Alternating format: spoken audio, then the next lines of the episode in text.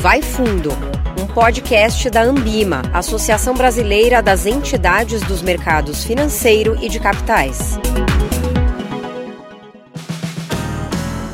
Olá, começa agora mais um episódio do Vai Fundo, o podcast da Ambima.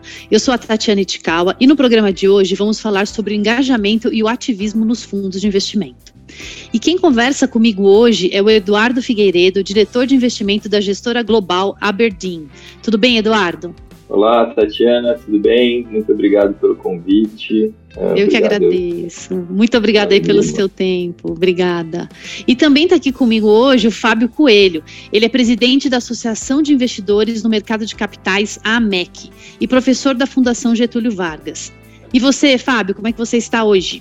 Olá, Tati. Olá, Edu. Prazer enorme estar aqui com vocês hoje, discutindo esse tema importante aqui para a gente. Tema que desperta muitas paixões aqui dentro das discussões da AMEC.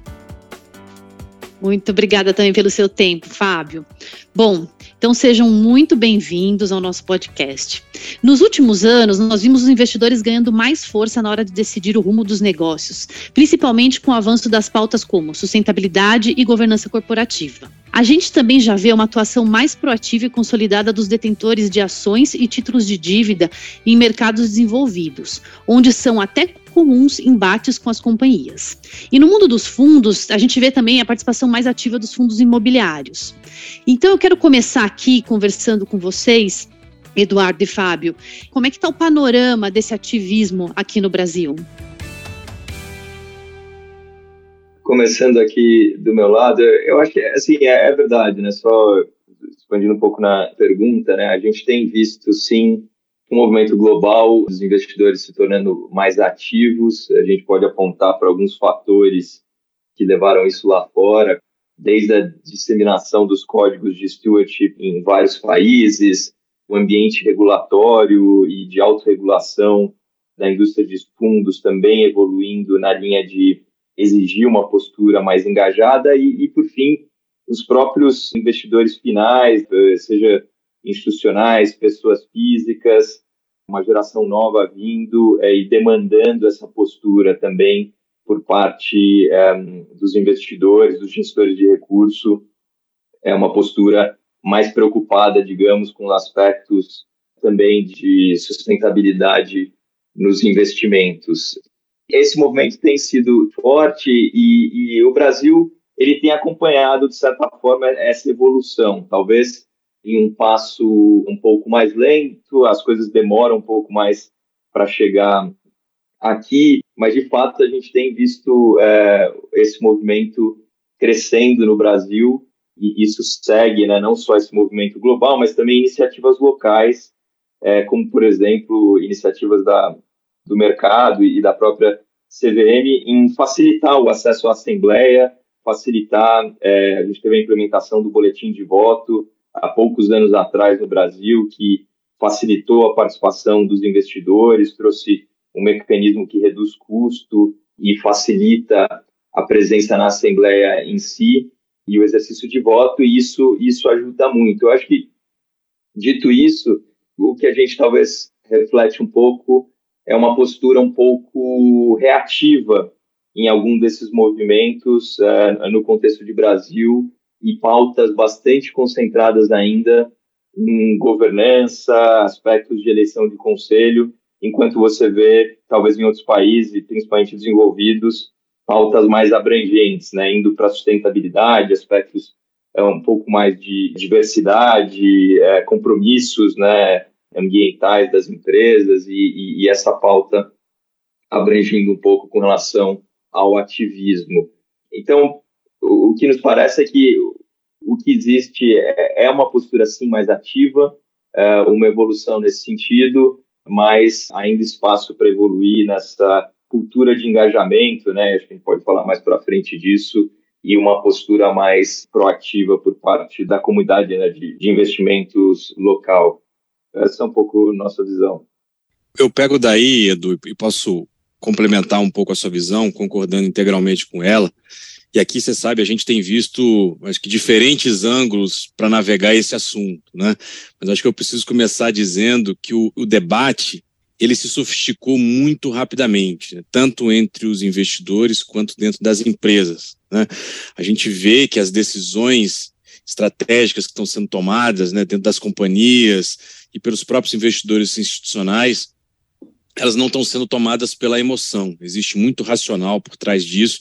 E o que a gente tem presenciado aqui no dia a dia é essa, exatamente esse caminho de preparação, né, de entender o conceito, entender o que tem sido feito, melhores práticas e etc. Então, acho que eu trago um primeiro ponto aqui, né, é, até para começar o debate e, e para a gente esquentar os motores, é de que o próprio uso aqui da palavra ativismo ela tem ganhado diferentes conotações. Né? Eu posso comentar isso depois mas se a gente vai para um país hum, hum, com um mercado de capitais mais sofisticado que o nosso, se a gente olha, por exemplo, os Estados Unidos, existe até uma certa visão de uma conotação negativa da palavra. E óbvio que a gente tem adaptado todo esse, esse debate aqui para o desenvolvimento desse tema no Brasil. Né? Acho que um segundo ponto interessante da gente trazer né, é que, para começo de conversa, a gente está falando de dever fiduciário na prática. Então, pessoal que está ouvindo a gente aqui, os gestores, né? A gente está falando da expansão aqui do conceito de investimento responsável, que é um pouco da filosofia do que o, o, o, o PRI, o PRI, né? Traz, enfim, desenvolvimento desse tema no mundo, né? que foram absolutamente transformados aqui nos últimos anos. A gente vê diferentes motivos por isso acontecer. O Edu já trouxe vários pontos aqui. A gente vê os posicionamentos que têm sido feitos pelos investidores institucionais eu nem quero sofisticar muito, mas aqui dentro da, da MEC a gente tem usado uma espécie de fluxo, o ciclo que os gestores têm vivido para navegar esse tema, que começa desde decisões como nós vamos treinar ou nós vamos contratar né, time, nós vamos integrar ou nós vamos construir um modelo proprietário. A gente vai usar base de dados própria, vamos coletar tudo, vamos comprar, vamos contratar de terceiro. É um processo transversal ou a gente vai colocar um produto temático? Então se perceba que para minimamente tentar responder essas perguntas, a gente precisa, é o famoso estudar, porque o assunto é muito, muito sofisticado e a gente volta três anos no tempo, a gente não tinha um terço do, do, do conhecimento que o mercado acabou adquirindo aqui nos últimos anos para navegar tudo isso, né? Eu, eu, vou citar só mais um exemplo aqui desse panorama do ativismo, entre aspas, aqui, né? Que é por exemplo, senta na cadeira do gestor, o, o Edu não vai me deixar mentir sozinho aqui, né? O cara tem que responder, por exemplo, um questionário de due diligence, seja porque um cliente institucional está querendo comprar uma cota do fundo, um cliente maior, ou eventualmente o gestor quer entrar dentro de uma plataforma, outra maneira. Ele vai responder um questionário de due diligence hoje, né? Que não é trivial vai questionar se, seus processos de avaliação, como é que ele costuma buscar relacionamento com a companhia, como é que ele monitora, se ele pode citar exemplos recentes, qual a experiência do time. Então, não dá, ah, eu acho que mais para jogar na liga amadora quando se trata dessas decisões, tá? A gente vê aqui ainda uma certa resistência por parte de alguns públicos do mercado, mas a gente está falando de business, né? Deixando aqui obviamente, ideologias e emoções de lado, as decisões são racionais. Né? Então, eu acho que o nosso papel aqui é, de fato, de buscar essa preparação, Tatiana, diante de tudo que a gente tem visto. Não, é, é realmente, né? Tem muita coisa para olhar. E é aquela história, né? Cada vez mais o cliente no centro de tudo, que a gente vê esse movimento em diversos negócios, e como você disse, o investidor no centro de tudo né? Sempre foi, no caso aqui da gestão, da indústria de fundos, por conta desse caráter fiduciário, e cada vez mais. Eu acho que à medida que também do lado do investidor a educação vai aumentando, isso faz com que também as gestoras tenham que procurar cada vez mais também estar tá mais próximo aí das companhias, estar tá mais atento, até para responder a própria demanda de diversas questões aí que surgem por parte dos próprios investidores, que estão ficando cada vez mais letrados e, e, que bom isso, né? E aí eu queria entender um pouquinho que tipo de demanda né, esses investidores têm levado mais para as assembleias. Como é que você está vendo isso aí, Eduardo, na gestão e Fábio nas mesas da própria MEC? É interessante sua pergunta, e eu acho que o primeiro ponto que eu faria é que é importante separar um pouco o que, que acontece na Assembleia e o que, que acontece fora da Assembleia. E talvez, principalmente para nós, o mais interessante é o que acontece fora da Assembleia, né? E eu digo isso porque, de fato, para nós é onde a gente gasta mais tempo conversando com as empresas, falando com os executivos, falando com o conselho, falando com a área de sustentabilidade, quando ela existe. E são nessas interações que você está trazendo temas, trazendo reflexões, tentando entender melhor a empresa, trazendo alguma experiência lá de fora, no nosso caso, quando a gente tem alguma visão, alguma opinião sobre o que são melhores práticas. E nesse diálogo a gente nota que as empresas têm sido mais questionadas com relação a temas mais amplos. Eu acho que alguns anos atrás essa conversa se restringia ao G, né, do, do ESG.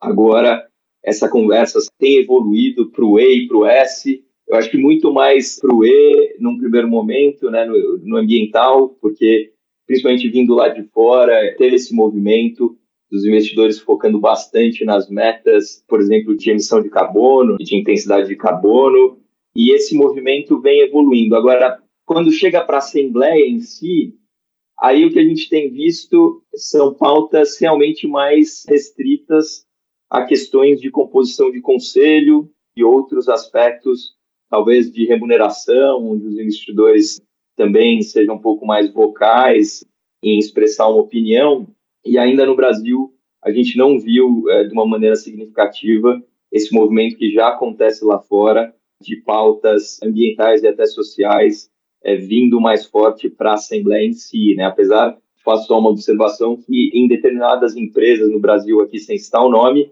você vê sim, durante a Assembleia, uma participação de grupos sendo bastante vocais, até usando a Assembleia como um canal de comunicação com o conselho e a gente não vê nenhum problema nisso. Na verdade, a gente vê com bons olhos quando essas iniciativas são bem, bem organizadas né, e bem fundamentadas.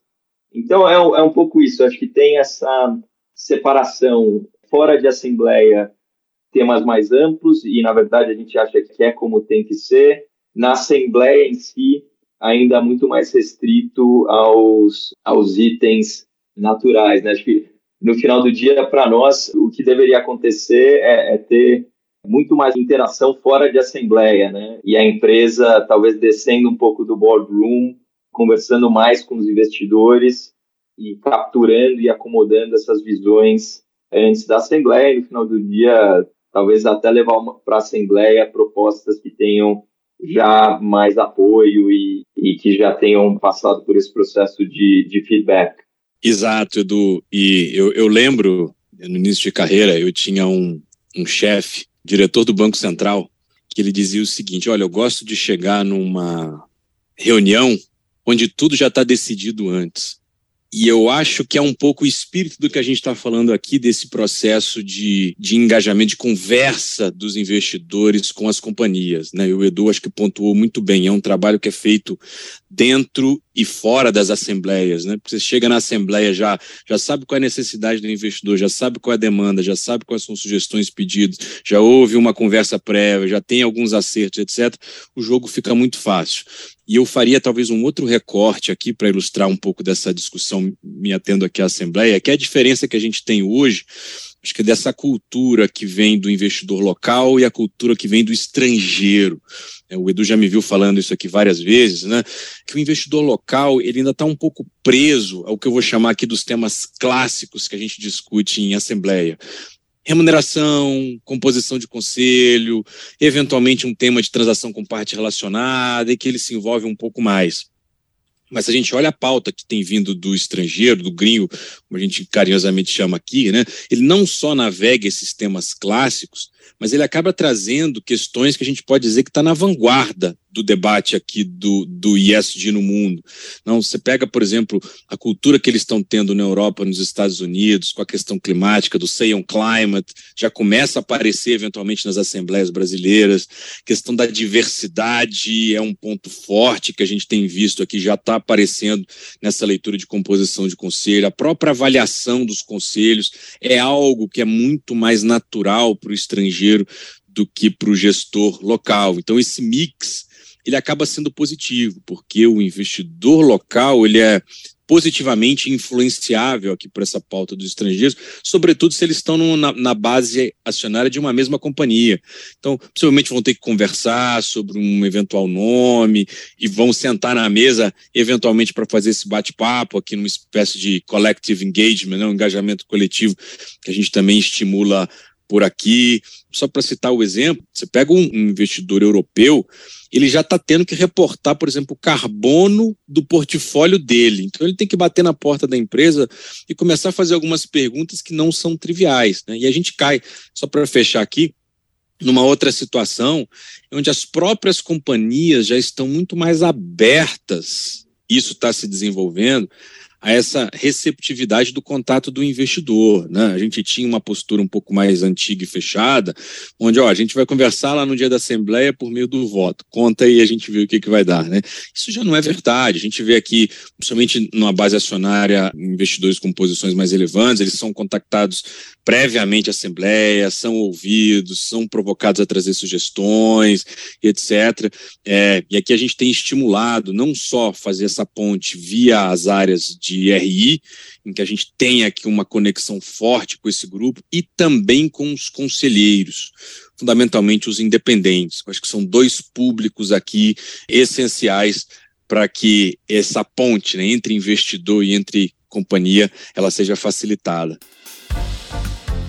Não, interessante. E aí, complementando aqui um pouquinho dessa ponta, né, empresa, acho que vocês já discorreram bastante, né, como tem sido a reação delas, né, dessa postura mais contundente dos acionistas, dos debenturistas, né? E aí, vocês comentaram aqui que essa relação vai além das assembleias. Quais são esses outros canais para essa relação? Como tem sido a postura das empresas, né, diante aí dessa postura mais ativa, né, dos acionistas, dos debenturistas, dos próprios gestores? Eduardo, queria que você começasse e Fábio, fica à vontade para complementar.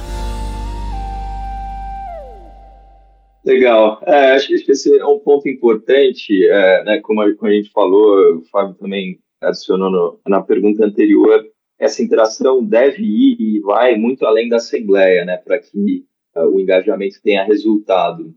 Fazer um disclaimer aqui que a nossa amostra de empresas no Brasil ela não reflete o todo. A gente tem uma preocupação muito grande aqui na Aberdeen selecionar empresas que a gente define como qualidade, então eu diria que já tem uma barra alta no nosso filtro inicial para empresas que têm um comprometimento maior com aspectos de governança, também credenciais de sustentabilidade já fortes. Mas é interessante que mesmo nessa amostra, né, fazendo esse disclaimer, a gente ainda tem casos, por exemplo, onde você pede acesso ao conselho e parece que foi a primeira vez que a empresa escutou essa pergunta, né? Ou casos onde você faz alguma pergunta específica com relação a aspectos ambientais ou sociais para um membro é, sênior né, do, do time executivo e ele fala, bom, peraí que eu preciso chamar meu especialista em sustentabilidade ou você pode marcar uma outra reunião para discutir esse tema. Quando isso acontece, a gente vê que, de fato, talvez o diálogo não está chegando, esse feedback dos investidores, ele nem sempre está chegando na mesa do conselho. E aí eu acho que é um trabalho que tem, tanto por parte dos investidores, tem que fazer um esforço maior para que essa mensagem chegue lá na sala do conselho, quanto uh, o conselho e executivos têm que fazer um esforço de estabelecer esses canais de comunicação com mais frequência e com mais abrangência também para a base de investidores, né? Acho que no geral, quando a gente tem temas para trazer para as empresas e a gente faz isso com alguma regularidade, a receptividade tem sido muito boa. Eu diria que essa é uma vantagem do Brasil e às vezes em alguns outros países, porque talvez culturalmente a gente tenha uma abertura e obviamente quando você tem uma, uma posição acionária relevante, isso ajuda, mas eu diria até empresas que a gente tem participação muito pequena, existe uma cultura de diálogo um pouco maior do que a nossa experiência em outros países, é, mas, de novo, isso precisa evoluir para um processo, né? para canais de comunicação mais formais, canais de comunicação mais regulares entre investidores e acionistas, e acho que só dessa forma você fecha esse ciclo de feedback, diálogo e evolução por parte das empresas. Então, eu diria que a nossa experiência tem sido boa no Brasil, mas com ainda bastante espaço para evoluir.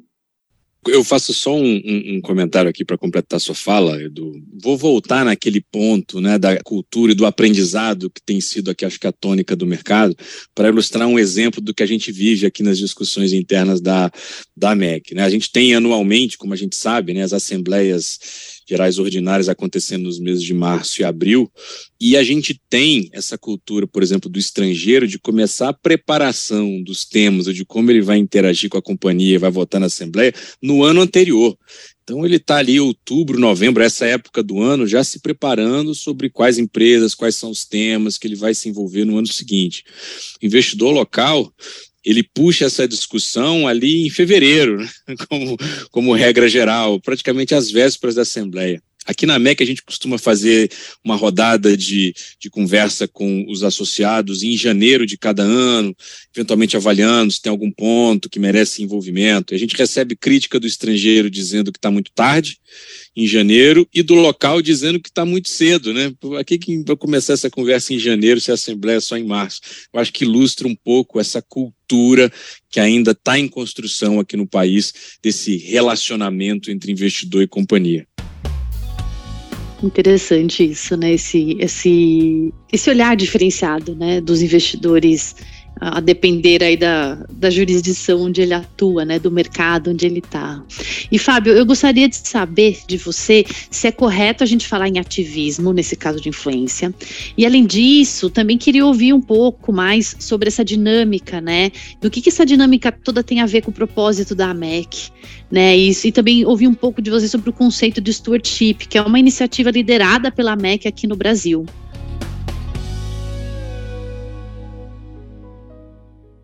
Bacana, não, acho sensacional poder responder essa pergunta. Eu acho que eu começo aqui dizendo que a palavra stewardship é uma daquelas difíceis até de serem pronunciadas, porque ela não tem uma tradução direta e fácil que possa ser usada de maneira mnemônica aqui no, no Brasil. Então a gente gosta muito de substituir aqui em algumas situações, apesar de não ser exatamente a mesma coisa, mas a gente usa assim mesmo, chamando o stewardship de uma espécie de engajamento ativo à luz do que a gente comentou aqui nas perguntas anteriores, né? Exatamente se referindo a esse relacionamento que os investidores mantêm com suas empresas investidas. Em contraposição, acho que aqui o que você mencionou, eu citei aqui no, na abertura da fala de hoje, né, do conceito de ativismo. Tá? O termo ativismo é usado no mundo inteiro, todas as jurisdições etc. Mas ele acaba ganhando alguma conotação que a gente percebe negativa principalmente eu vou usar aqui o mercado americano como referência. Então, se você faz uma pesquisa sobre ativismo aqui nos mecanismos de busca, você vai encontrar lá como se proteger do ativismo dos investidores. Como a companhia pode eventualmente buscar proteção para evitar que os ativistas atuem a sua companhia. Então, fica uma relação muito distante e uma espécie assim de, olha, a gente não gosta, não quer e eu vou fazer de tudo para dificultar a vida. Não é o espírito do stewardship ou do engajamento ativo. A gente está falando exatamente de uma proximidade que deve acontecer entre essas duas partes. E, e por que que isso acontece?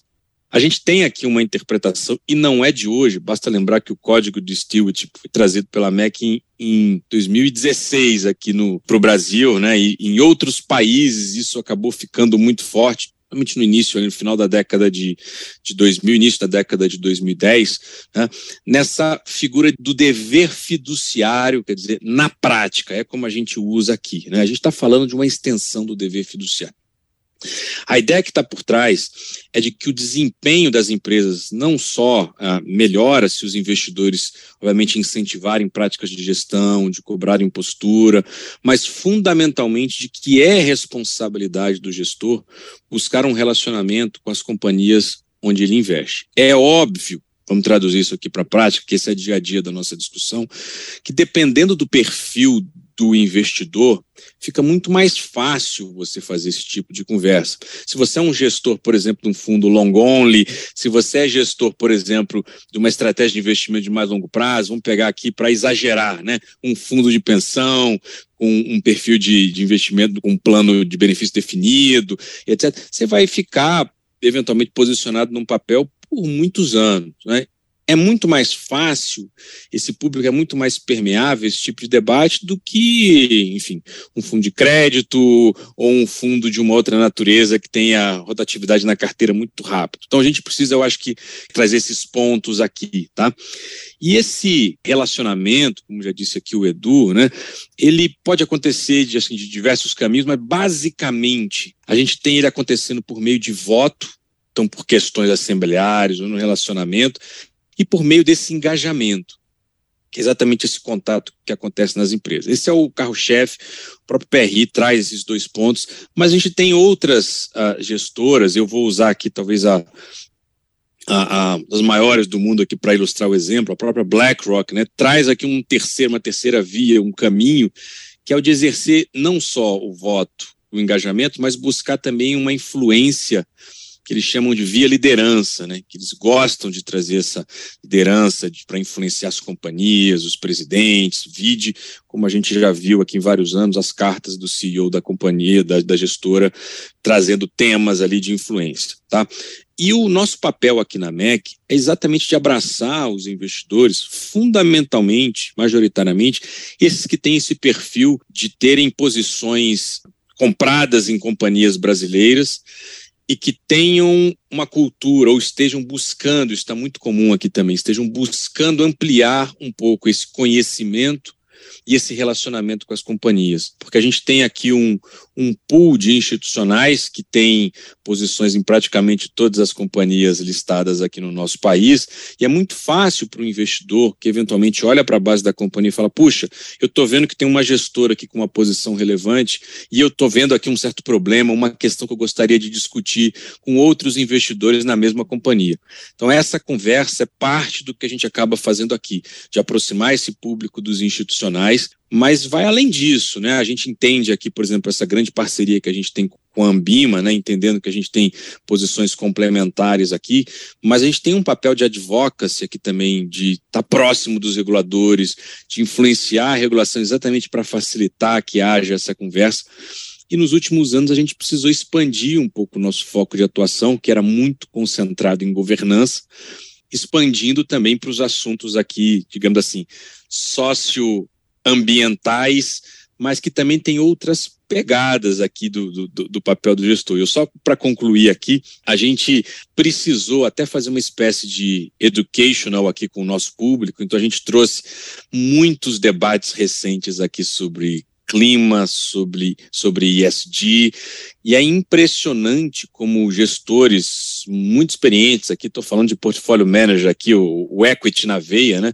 Eles estão sensíveis a essas, essas discussões, porque ele aprendeu a fazer avaliação de empresa desde criancinha e agora está numa situação que ou ele está tendo que se relacionar com um colega da área de sustentabilidade que senta do lado, ou ele mesmo, dependendo da gestora, precisa agora não só fazer o valuation, mas avaliar riscos de outras naturezas que ele não estava acostumado. Então, aqui na MEC as discussões estão bem aquecidas com relação a isso, Tati.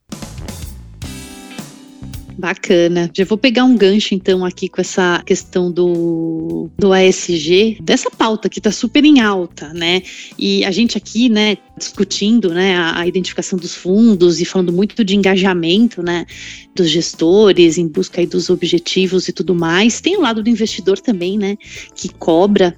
Acho que você já falou um pouco, mas nas discussões gerais mesmo, do envolvimento da MEC dentro dessa agenda, se você puder contar um pouquinho mais para gente, Fábio, acho que essa questão do relacionamento com os fundos de pensão você colocou é super interessante também, super bacana. E falar um pouco mais também, que tipos de investidores? A gente está aqui um foco muito na gestão, né, o nome do podcast é Vai Fundo, mas que outros tipos de investidores também podem exercer esse engajamento, né? né? Queria um pouquinho também da que você discorresse aqui um pouco para nossa audiência sobre as possibilidades, né, dessas iniciativas, do ativismo, do engajamento dos investidores em geral. Bom, acho que eu vou começar aqui a resposta dizendo que independente da visão, né, eu, eu, citava aqui uma espécie de ideologia e receptividade para o tema, a gente precisa reconhecer que o tema ESG expandido, né, como eu chamo aqui, ele acabou virando mainstream. independente da gente gostar ou não, de ter ressalvas. E eu digo isso de maneira muito aberta, que a gente tem diferentes públicos hoje aqui no, no mercado brasileiro com relação a esse assunto. Né? Tem aqueles uh, dos já convertidos, tem aqueles é, talvez do grupo dos céticos, e tem aqueles que estão esperando para ver o que vai acontecer. Né? E ao longo do tempo, esse público que estava esperando para ver o que vai acontecer, ele tem diminuído por diversos motivos. A própria regulação, que na minha visão, para parar por aqui, senão a gente ficaria uma hora só nesse ponto, mas a própria regulação e a autorregulação, fazendo gancho com o que você mencionou aqui, Tati, estão empurrando esse público dos indecisos, eventualmente para dizer assim, bom, independente da gente gostar ou não, de ter proximidade, a gente precisa enfrentar isso aqui de maneira estratégica. Eu acho que esse é o ponto. Até para ter uma resposta, e é muito natural que isso aconteça, e isso é uma parte, eu acho que dessa fotografia que a gente tem no Brasil, até daqueles que se debruçam sobre o assunto e diz: olha, a gente vai querer continuar fazendo investimento clássico, como a gente sempre fez. Olhei tudo, mas eu acho que a nossa postura é essa. Esse público é um público que tem diminuído, mas ele existe. O que a gente está vendo aqui, na maior parte das vezes, acontecer, foi o que eu citei aqui na abertura, né? Está se preparando aqui, eventualmente avaliando contratar a equipe ou não, tomando decisão sobre como ele vai enfrentar. É uma pergunta clássica que eu tenho certeza que o público aqui da Ambima também enfrenta, se ele vai colocar talvez um produto temático aqui ou se ele vai colocar uma análise de maneira transversal aqui em todos os produtos da gestora. São perguntas que a gente se debruça diariamente nas nossas conversas lá dentro da MEC. Né? E eu citava, eu volto aqui no ponto para usar a palavra de dever fiduciário, que esse dever fiduciário de responsabilidade aqui do investidor, ele é muito mais fácil, não que ele não exista, mas eu acho que eu citava aqui, né, do investidor que tem posição de longo prazo. Ele existe em investidor de crédito, ele existe até em fundo passivo, ele existe em produtos de renda fixa, mas eu, se a gente olha o que está acontecendo no mundo, a maneira mais fácil de começar, principalmente numa gestora que tem vários produtos, é de começar pela parte de equity e, fundamentalmente, por algum critério de materialidade, você escolher empresas relevantes do seu portfólio para você começar a fazer engajamento. Você olha o seu portfólio, tem lá 50 companhias, é muito difícil você buscar engajamento com todas elas. Não é natural, seja pela sua posição dentro da companhia ou pelo risco você vai escolher começar ali pequeno, meia dúzia de companhia, até menos do que isso, e buscar um relacionamento, conversar com outros investidores que estão fazendo isso, buscar outras experiências, eventualmente ter um apoio externo, exatamente o que a gente está falando e acaba fazendo aqui no dia a dia. Vou colocar mais uma vez um exemplo aqui que eu acho que ajuda o pessoal a entender. Eu vou bater na madeira, não sou tão supersticioso assim, mas tem certos temas que, que vale a pena, viu, Tati? Eu vou bater na madeira apenas um exercício de hipótese se a gente tivesse aqui em pleno 2022 acontecendo novamente um acidente como Brumadinho, bate na madeira, a gente teria, na minha visão, uma postura muito diferente da maioria dos investidores com posição na companhia. Lá em 2019, isso já aconteceu. Eu vou citar aqui como exemplo positivo e elogioso a posição da Previ, que é o maior fundo de pensão aqui do Brasil. Né?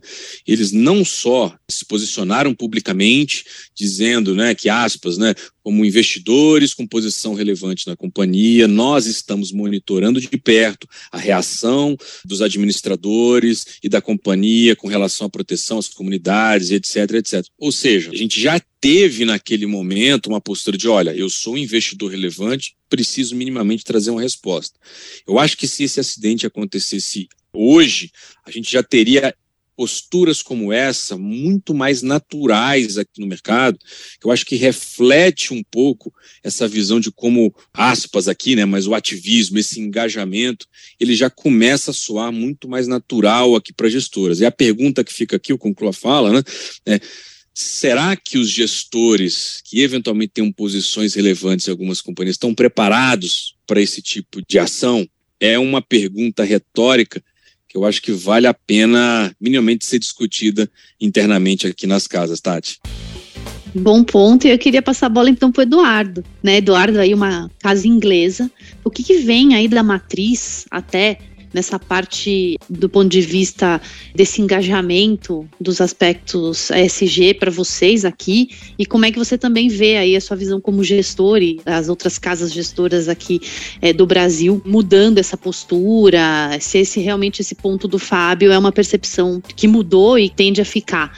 E também, Eduardo, aqui pensando alto, até é, eu acho que vale a pena também dividir um pouco a nossa audiência, o ganho da gente observar esses aspectos. O Fábio colocou no começo ali, tem os céticos, né? Tem alguns que estão só estudando o tema, e nem que seja com uma visão de análise de risco da própria gestora e não necessariamente o engajamento para um propósito dentro dos aspectos ASG, mas nem que seja para uma análise de risco. Eu queria um pouco da sua visão como gestora e considerando então desde o começo da minha pergunta as questões que você recebe aí da sua matriz, né, no Reino Unido até o nosso dia a dia aqui nas gestoras brasileiras.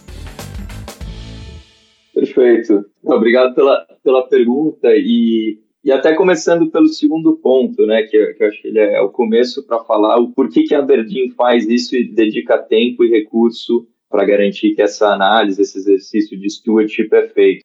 Nossos primeiros fundos com compromisso formal de sustentabilidade vêm desde o início da década de 90. A empresa, historicamente, ficou conhecida por ter desenvolvido um processo de investimento e ter crescido o seu negócio de gestão principalmente indo, é, num primeiro momento, para a Ásia, é, uma das primeiras gestoras aí, isso também início da década de 90, montando times de investimento na Ásia e, e, e ganhando exposição a mercados emergentes.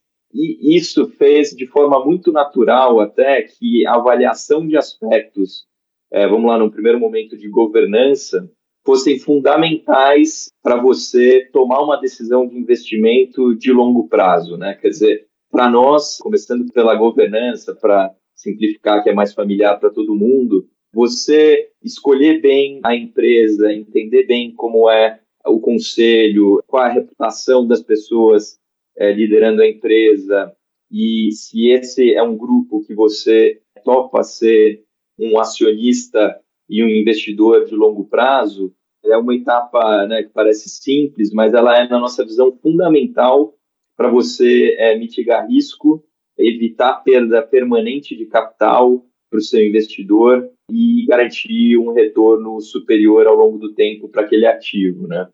A governança é mais familiar, né? Porque são as suas partes que a gente está mais, mais familiar. Mas se a gente pega os outros aspectos ambientais e sociais, eles também são inerentes a uma análise de longo prazo. Não tem como, isso independe da sua ideologia, ou vamos dizer, da tendência mais recente de ESG virar um trending topic. Se você está fazendo investimento de longo prazo em uma empresa, você, de alguma forma, direto ou indiretamente, está incorporando aspectos ambientais e sociais no seu valuation. Acho que a forma mais simples de colocar isso é se você tiver preocupações, por exemplo, com aspectos relacionados, é, vamos lá, para pegar o lado social, a sua força de trabalho, isso pode ser que você não tenha um pool de talento suficiente no longo prazo para sua empresa, e sua empresa enfrente limitações relacionadas a custo de mão de obra qualidade de mão de obra.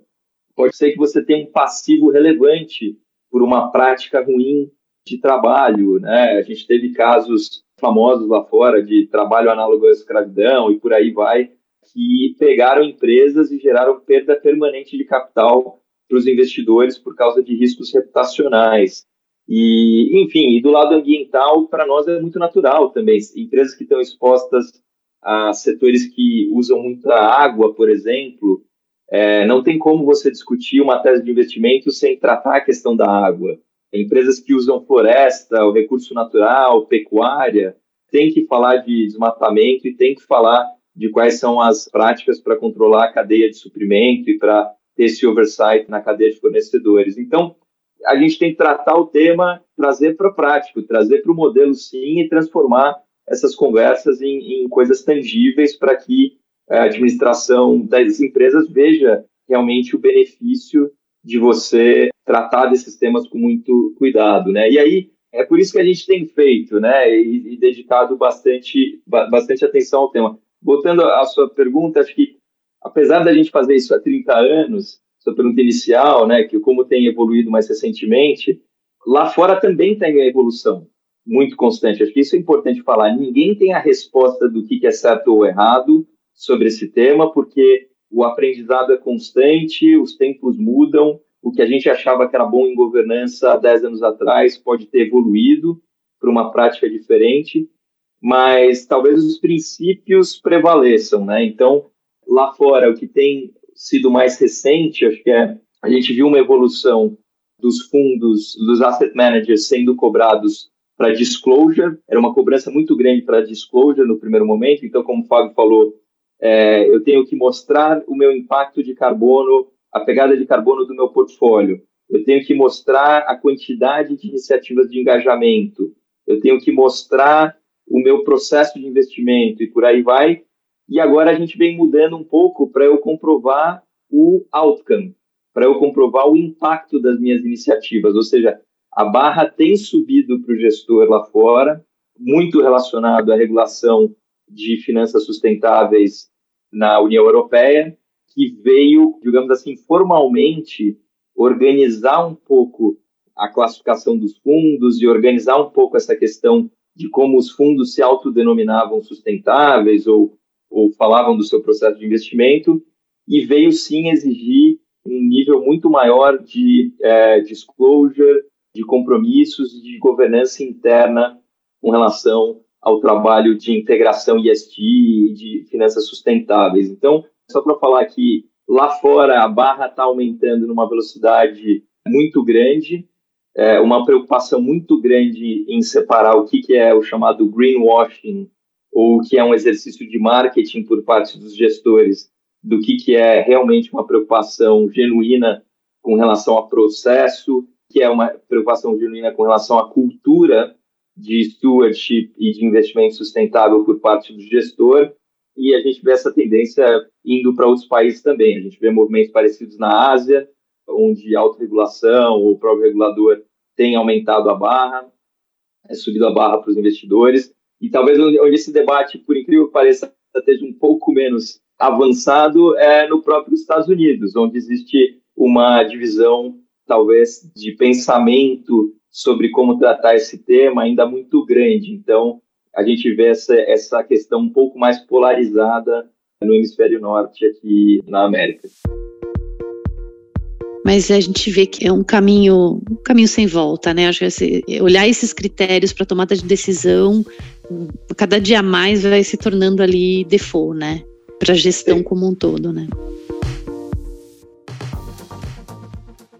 Sem dúvida. E, e eu para adicionar um, um, comentário apenas, e, e, vai muito, talvez o ponto principal aqui seja o horizonte de investimento. Né? Se você está tomando decisões para três meses ou seis meses numa empresa, não minimizando o trabalho, mas talvez não justifique o esforço, porque você vai, você vai vender. Quero crer que você sempre vai ter que fazer essa análise, mas, mas o esforço talvez não justifique, porque ele demanda, demanda recurso, demanda tempo.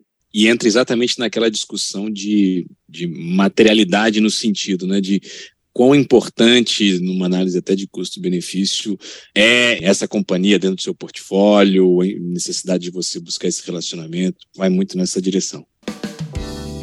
Bacana, gente. Nossa, tá, tá muito boa a nossa conversa, mas a gente está chegando aqui ao final do nosso bate-papo e eu queria abrir um espaço para vocês, para acrescentarem alguma reflexão adicional sobre tudo isso que a gente conversou, né? E qual a perspectiva também para os próximos anos. E aí me falem, Eduardo, Fábio, por favor.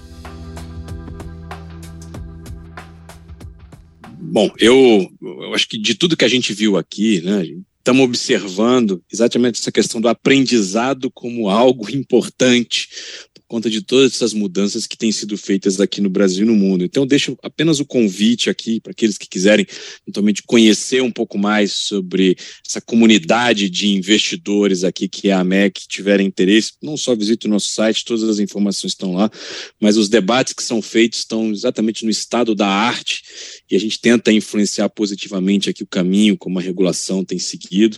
Fica o convite e também para o Código Brasileiro de Stewardship. Quem quiser ser signatário, por favor, procure a gente. Vocês vão também fazer parte aqui de uma comunidade onde a gente busca desenvolvimento, treinamento, discussões e etc. E é algo que a gente promove aqui no Brasil junto com o pessoal da CFA Society. A gente pediu autorização para o CFA Institute lá nos Estados Unidos e eles são sponsors da gente aqui no projeto. Fica o convite. Acho que eu aproveito o gancho, até ajudo o Fábio um pouquinho aqui. Realmente, acho que a gente tem iniciativas muito boas no mercado local. É, o Código Stewardship da AMEC, a gente se envolveu no início dele também colaborando. A gente faz isso em, em vários países e vê benefício, né, quando não só o código é disseminado, mas quando essa cultura é disseminada. E eu acho que a, a, grande coisa é que é um tema em constante evolução, né? Ele não tem, acho que o livro texto sobre como fazer stewardship, como integrar ESG, ele é, ele tá com algumas páginas em branco ainda, tanto aqui quanto lá fora. Então, o que diz que o que falta é a gente fazer, né? Dedicar mais e, e começar. Então, se eu tenho alguma alguma mensagem final para deixar, é encorajar todo mundo a, a, a, fazer esse movimento que no final do dia ele não é só em benefício do investidor, ele não é só em benefício de um grupo pequeno de acionistas minoritários, ele tem que ser em benefício da empresa, né, com externalidades positivas também para a sociedade, né? Essa é um pouco a forma que a gente vê o objetivo final desse compromisso de, de. Bacana, muito bom, muito bom, pessoal. Quero agradecer mais uma vez pelo bate-papo. Eduardo, obrigada aí por dividir suas experiências com a nossa audiência. Muito obrigada pelo seu tempo. Obrigado vocês, um prazer. Agradeço o nome da, da Verdinha, prazer estar aqui com o Fábio também. Fábio, também quero te agradecer pela ótima conversa. Foi muito bom ter a sua participação aqui com a gente uma satisfação, Tatiana, estar tá com você mais uma empreitada, né? A gente que já teve a oportunidade aqui de conviver várias discussões no mercado brasileiro, muito bom estar tá com você de novo. E ao lado aqui do meu amigo Edu, né? Então foi, foi um jogo fácil de ser jogado. Obrigado. Muito obrigada. E fica aqui meu obrigado também a você, ouvinte, que acompanhou o nosso bate-papo. O programa de hoje fica por aqui, mas a gente se reencontra no próximo episódio do Vai Fundo. Tchau, pessoal. Vai Fundo, um podcast da Ambima, Associação Brasileira das Entidades dos Mercados Financeiro e de Capitais. Uma produção da RWCast, o núcleo de podcasts da agência Rádio Web. Apresentação Tatiana Itikawa. Roteiro e produção Breno Zonta. Edição de áudio Marcelo Bonora. Supervisão Daniel Fagundes.